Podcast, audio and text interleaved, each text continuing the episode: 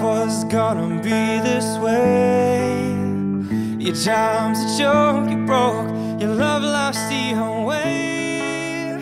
It's like you're always stuck in second gear. Hello，你好，欢迎收听独立知识型脱口秀《狗熊有话说》Bear Talk，我是大狗熊。在前几天，十月二十九日早上醒来呢，我按照惯例打开呃社交媒体，打开 Twitter 看看这一天的新闻，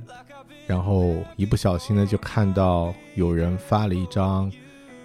Joey，就是《老友记》里的 Joey 抱着唱片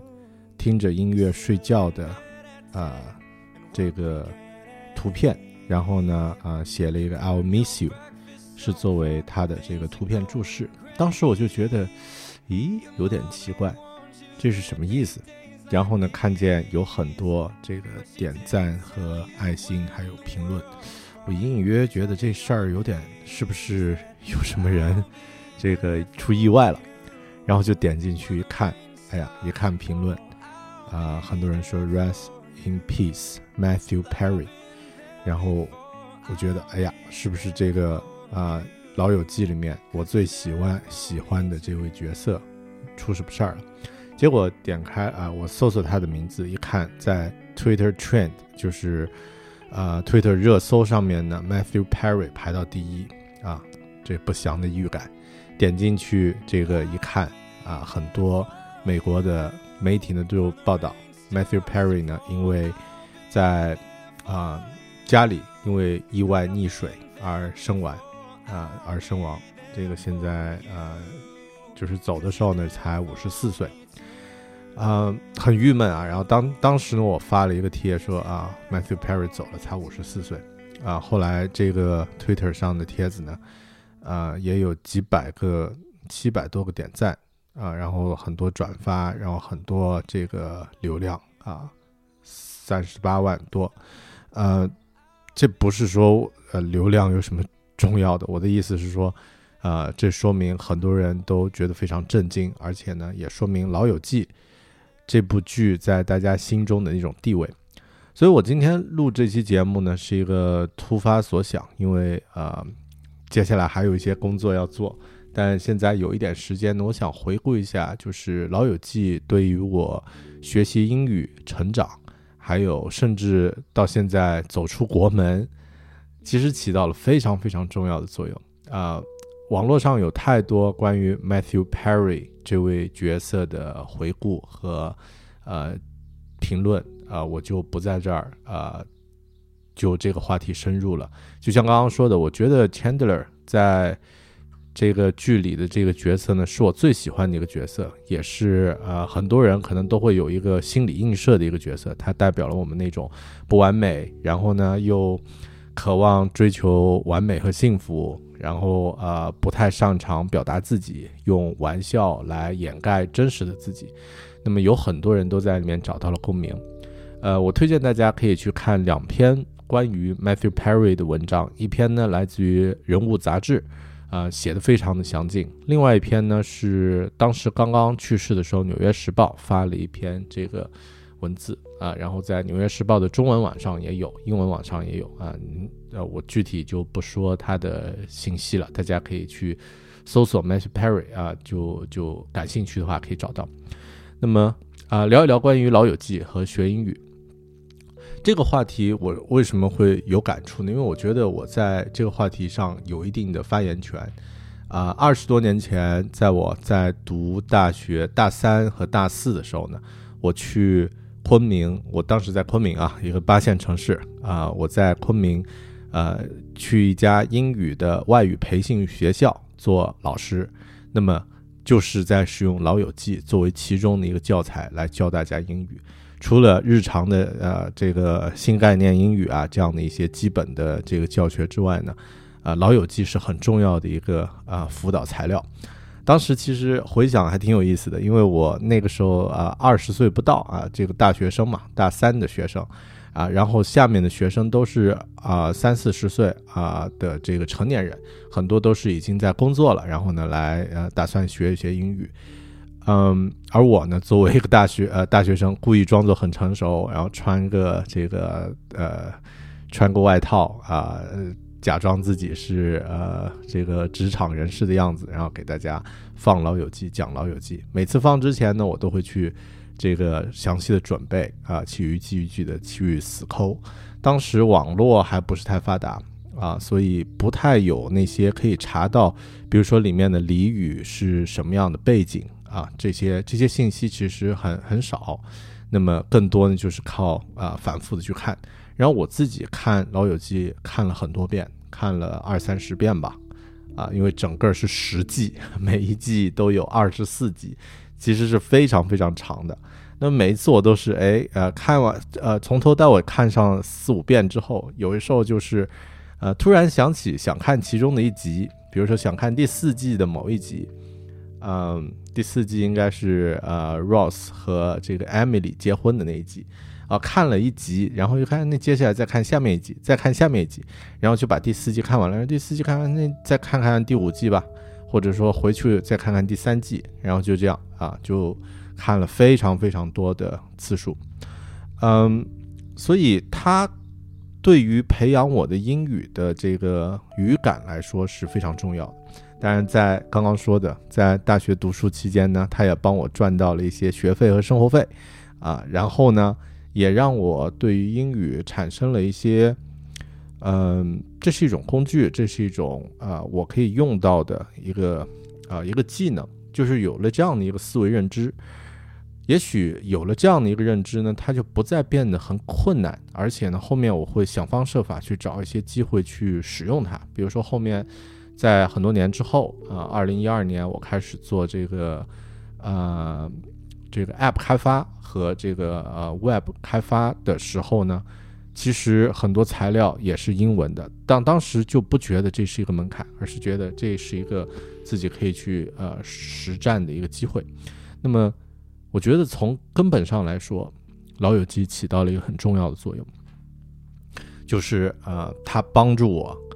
啊将自己的这个语言的工具性淡化了。然后呢，它训练了我的语感，然后呢，让我感受到了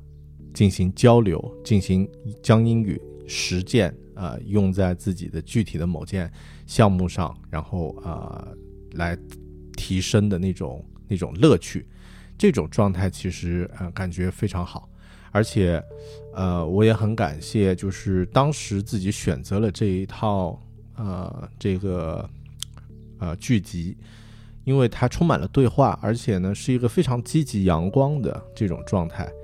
啊，所以呃能够呃把学习的初就是初始状态设定的比较阳光一些，这一点我觉得也很重要。嗯，对，那么说一说这个关于学英语、看电视剧学英语这样的一个思路啊，因为很多。国内的一些教材，包括一些网络的博主，似乎都曾经有过这样的一个阶段，就是啊，只要你把这个什么《老友记》全部看完，看个几遍，里面台词都懂，那么你的英语没问题了。或者呢，有的人说啊，要把什么《阿甘正传》哈，把《狮子王》这些桥段都选出那么一些片段来进行学习。啊，我觉得这种方式是很好的，用来训练语感和这个呃。淡化语言工具性的一个一个方法，但如果从实用的角度来说，靠看电视剧根本不现实。为什么呢？因为电视剧和这个电影里面的内容其实都是写好的剧本，它的脚本呢不是真实情况啊实际发生的，每个人物的这种应对和反应其实都不是真实状态上可能出现的，真实的。聊天里面，比如说采访、评论，那么会有大量的停顿，会有嗯啊，会有思考的过程，会有啰嗦的话语，会有反复的确认的这种过程。这种语言叫做 unscripted 的这种状态。这种 unscripted 语言状态呢，啊，是我们真实情况下会发生的。那么也就是说，如果你在模仿和学习的时候不具备这种真实情况的这种参照物的话，那么第一，你很难，你几乎不可能达到电视剧里面那种与呃这个人物的交流和表达的这种效果啊，因为你这个人家是写好的脚本，专业的演员，多次的排练啊、然后呈现出来的一个结果，而你是这个自己呃模拟，那么可能第一关连发音都啊、不能做得到。啊、相应的标准，还不要说这种反应啊、气氛啊、语调啊等等。那么第二呢？其实也会让你对真实情况有一个误解。那么，当你真的碰到一个和实际的这个呃，在在实际场合中运用英文的时候，你就会突然发现啊，自己之前在电视剧里面学到那些表达，其实完全没有用啊，或者是这个很难实际用起来。那么啊、我觉得要更多的学习实战英语的话，要多通过那种 unscripted 的形式啊，比如说采访，比如说播客讨论，或者比如说这个呃实时的一些呃真人秀啊，这些其实都是一些比较合适的、比较好的。那么就我自己来说，呃，收听播客是一个非常好的啊、这个学学习英语的这个表达的一种方式。那么呃，如果说要在特定的场合，比如说程序员。呃，你在找一家国外公司要面试，那你在面试的时候如何去讨论某个技术细节？设计师啊、在工作场合中如何去表达自己的设计思路？如何和呃产品经理和程序员们去争论不同解决方案的优劣啊？然后啊、这个维护自己的呃这个呃思路啊，这些其实最好的方法呢，不是说你通过看电视剧啊学习这个 Chandler 或者 Ross 他们《老友记》里面这种表达，那这种表达你拿去真的去用，可能就死翘翘了，因为啊、甚至有的有可能是啊、这个职场霸凌、性骚扰 的这个隐患啊，因为电视剧里面有这样的一些呃玩笑，不太适合在真实环境中去开的。啊，最好的方法是什么呢？最好的方法就是去找类似其他职业从业者讨论的话题，呃，他们的采访、他们的这个评论、他们的聊天，然后来看。那么有很多播客访谈都有这方面的内容，我觉得现在都是比几十年前学英语、比几年前学英语啊都要容易得多。但是前提是呃，可能先要突破一个强的这个障碍。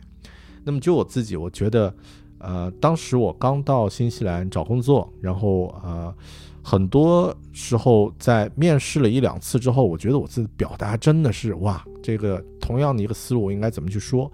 然后后面呢，我就呃主题式搜索，我就在这个 Podcasts 的软件里面去搜，第一是 designer 啊的这个设计师的这个播客的啊、节目。那么我找到了很多啊，现在我还在听很多非常优秀的这个设计播客。那么第二呢，我在这些设计播客里面呢，这个主题去搜索 interview 或者 design interview 啊这样的一些主题，那么就找到了他们关于这个主题的若干期节目。然后呢，我就把其中的每一期节目啊啊就把这些相关的强相关的，比如说 how to prepare an interview，或者是 how to be confident during an interview，啊、这些话题我就把这些话题都收藏到一个自己的这个列表里面，然后呢去收听，反复的听。那么呃之后呢，我就能够用到一些表达，而且非常实战，非常实用。有一次我记得就是第二天要呃面试，前一天呢我听了一期节目放松，然后其中有两个例子挺有意思。然后第二天面试的时候，呃，别人问我的观点，我直接就把那两个、观点啊、例子，啊，把我的观点表达出来，还用的那两个例子作为我的例子啊，就听起来非常的专业啊。但这种啊、这种方法呢，其实也算一个捷径啊，因为别人不知道这个是我前一天这个从其他节目里面偷来的这个呃案例。OK。好的，那这个是关于我的学英语的一些思路。嗯，我想说一下，我当时在教《老友记》啊，或者说我在几十年前，对，真的是几十年前，二十年前啊，教英语的时候呢，其实《老友记》我当时怎么用，我就是来放其中的一个桥桥段，比如说放其中的两分钟，然后呢，啊，对话，然后呢，之后呢，自己给大家解释这个桥段中的英语的表达啊，上下文，然后呢，摘抄出一两个例句，让大家去练习一下，记住。其实真的就是只是保持学习英语的兴趣，因为同样类似桥段，你不太可能在生活中去使用的。那么，呃，比如说像有一季，我记得啊，第一集吧，那个老友记里面，呃，Ross 去上了个厕所，出来以后，所有人都走了。他说啊，How long have been have have I been there？就我在那个厕所里面待了多久啊？啊，就是这种桥段你也可以用，但是感觉怎么就是有点怪怪的啊？因为你要看你当时的，就是你在那个现场是和朋友，还是是和客户，还是刚刚认识的朋友？那么呃，有的笑话可能不太适合，或者有的显得太生硬了，准感觉准备的痕迹太强。那么这是一个，那么更不要说现实生活中，连美国人都会觉得奇怪啊！老友记的这些人，呃，住在曼哈顿啊，这个地球上生活开支节奏最快的地方啊，最开支最高的地方啊，却住着那么大的大 house 大公寓，然后呢，整天好像也不干活，天天喝咖啡聊天，聊天话题基本是互相开玩笑打闹啊，或者呢，就是在家里准备吃饭啊，或者在家看电视。hand out，离真实的状态感觉太远了，嗯，但我觉得那个也代表了我们当时对于那个美国生活，或者是刚刚毕业那种职场生活的向往，就是你有一帮好友，然后啊每天可以啊和他们厮混。啊，依靠有一些问题都可以啊向他们求助，而且呢也没有什么问题不是一个拥抱不能解决的。嗯，的确是离生真实很远，但是可以保持我们啊在真实中继续往前走的那种动力啊，因为毕竟嗯需要一些美好的东西来引导我们。所以，对，这就是这一期啊闲聊的话题，关于《老友记》。嗯。借这期节目呢，怀念一下啊，我最喜欢的一部美剧啊，《Friends》，也怀念一下在这部美剧里面我最喜欢的这位角色 Matthew Perry Chandler Bing。好的，呃，如果你有对这期节目或者是这个剧集的一些感受看法呢，记得和我分享啊。这个圣诞节假期或者是新年假期，多看几集《老友记》，怀念一下吧。感谢你的收听，我们下期节目再见。